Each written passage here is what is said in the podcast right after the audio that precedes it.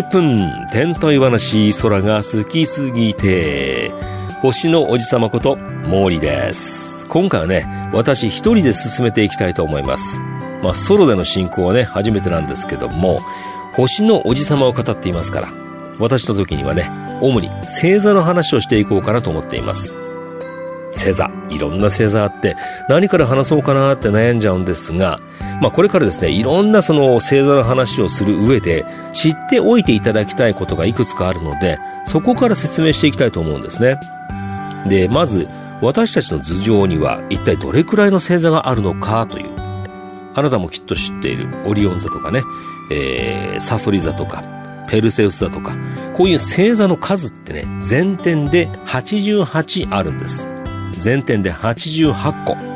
でこの全点っていう言葉あまり日常では使わないし聞かないと思うんですがこれ星の話になると必ずと言っていいほど出てきます。地球から見える全ての空という感じですかね。だから北半球南半球全ての空を指す言葉なんです。全点。それからねトレミーの48星座。これは2世紀の天文学者トレマイオスがまとめた48の星座のこと。今はないものもあるんですがずっと語り継がれているものもあると。なのでトレミーの48星座の一つですと説明されたらそれはまあおおすごい。2000年も語り継がれているんだと驚いていただけると。それからね惑星に対して恒星っていうものがあります。恒星。これ私たちが住む地球を含めて、まあ、火星とか木星とか太陽の周りを公転するいわゆる惑星って自分で光ることはありません、まあ、地球からね木星とか火星って見えますよね。でもあれは太陽の光を反射してその光を地球に届けてくれている。で一方で恒星は惑星のように動きません。しかも自分で光ります。高級的なの高の字の恒星。星座はね恒星によって形作られています。まあとりあえずはこんなもんでいいでしょう。またあの頻繁に出てくる言葉に気づいたらその言葉の意味もお話ししたいと思います。では88ある星座の中から栄えあるトップバッターに選ばれたのはじゃじゃーん。2023年の干支でもあるうさぎ座です。えそんな星座あるんですか？ってツッコミが入っているかもしれませんがあるんですよ。しかもトレミーの48星座の一つです。そう。2000年以上の歴史のある星座なんですね。うさぎちゃん。でまあここからですねあなたにも想像の世界に入っていただきたいと思います。星空を思い浮かべてください。いやできません。無理っていう方は例えば手軽なシミュレーションアプリなんかをね見ながらでもいいと思います。冬の夜空。オリオン座が真南に来るタイミングがいいので2月なんかがいいですね。2月です。時間は夜8時。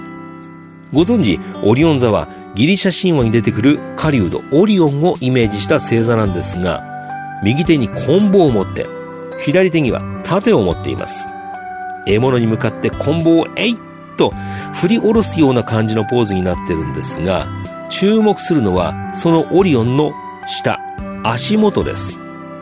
三つ星を囲む四つ星のその右下はですね一等星のリゲルという白っぽく見える星なんですがその下に目を移すと淡い星が2つ横に並んでいます。これがうさぎ座の耳にあたります。でまあここからですね見る人によるかもしれないんですが耳があるとその下にはもちろん顔がありますよね。でもちろん胴体もあると。胴体体は左つまり東側にあります。耳の東側。西を向いているうさぎちゃんなんですね。で耳以外の胴体を作る星は、えー、6つほどあるんですが四角形というかこう台形ですね。台形を2つ横につないでいる感じです。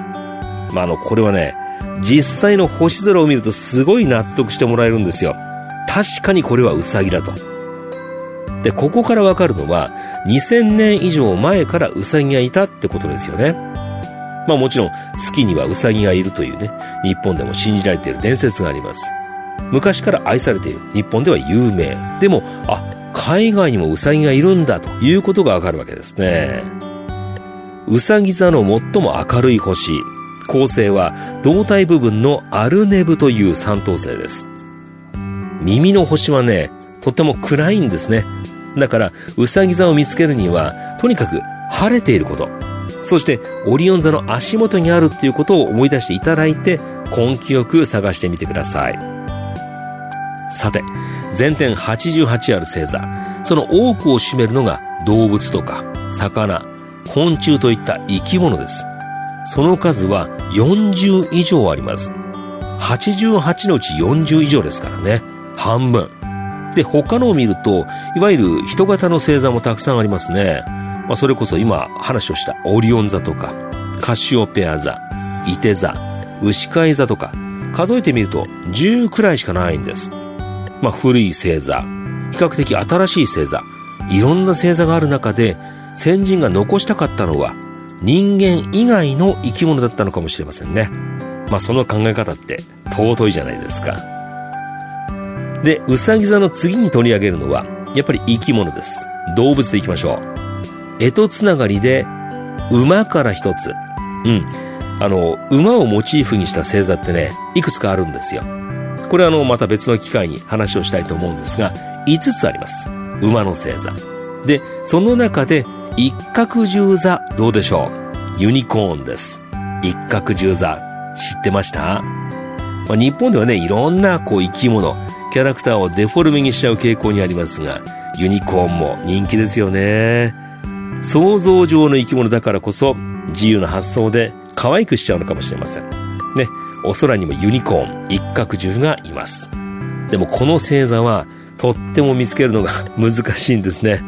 もう星の王子様だって言ってるモーリーもですね、これまでこれが一角獣座とはっきり見たことがないんです。でも、これを聞いている全ての人は一度は見ているはずなんです。一角獣座。なぜかっていうと、これまた冬の星空なんですが、冬の大三角ってありますよね。オリオン座のベテルギウス、小犬座のプロキオン、そして大犬座のシリウス、この3つを結んだ三角形の中に、実は一角十座がね、あるんですよ。だから、冬の大三角を見た人は、みんな一角十座を見ているんです。はい。では、また星空を想像してください。さっきのオリオン座がいいですね。右手に棍棒を持ってと言いましたが、右手の付け根、肩に当たるところが、まあ、一等星ベテルギウスなんですが、そのあたりに一角獣の角があると思ってください。頭と前足部分は冬の大三角の中にあります。胴体半分は三角の外。で、製図なんかを見るとですね、一応は全身が描かれていて、子犬座と大犬座の間に滑り込んでるイメージです。で、一角獣座は比較的新しい星座で、17世紀に作られました。いわゆるマイナー星座と呼ばれるかもしれませんが、双眼鏡でも見えるバラ星雲っていう星雲があるんですね。一角獣座の中に。これ一角獣の頭、角の付け根のあたりとでも言いますか。ベテルギウスとプロキオン、二つを結ぶ線上、ベテルギウス寄りにあります。とまあ、こんな感じでね、今回はうさぎ座と一角獣座をご紹介しました。え現在、リスナーの方からご意見とか、リクエストなんかも受け付けているので、この星座の話をして、なんてリクエストがあるようであれば、どうぞね、画面にあるメールアドレスに送ってください。10分、天体話、空が好きすぎて、今回はモーリーのソロバージョンでお送りしました。では、また次の機会に。バイバーイ。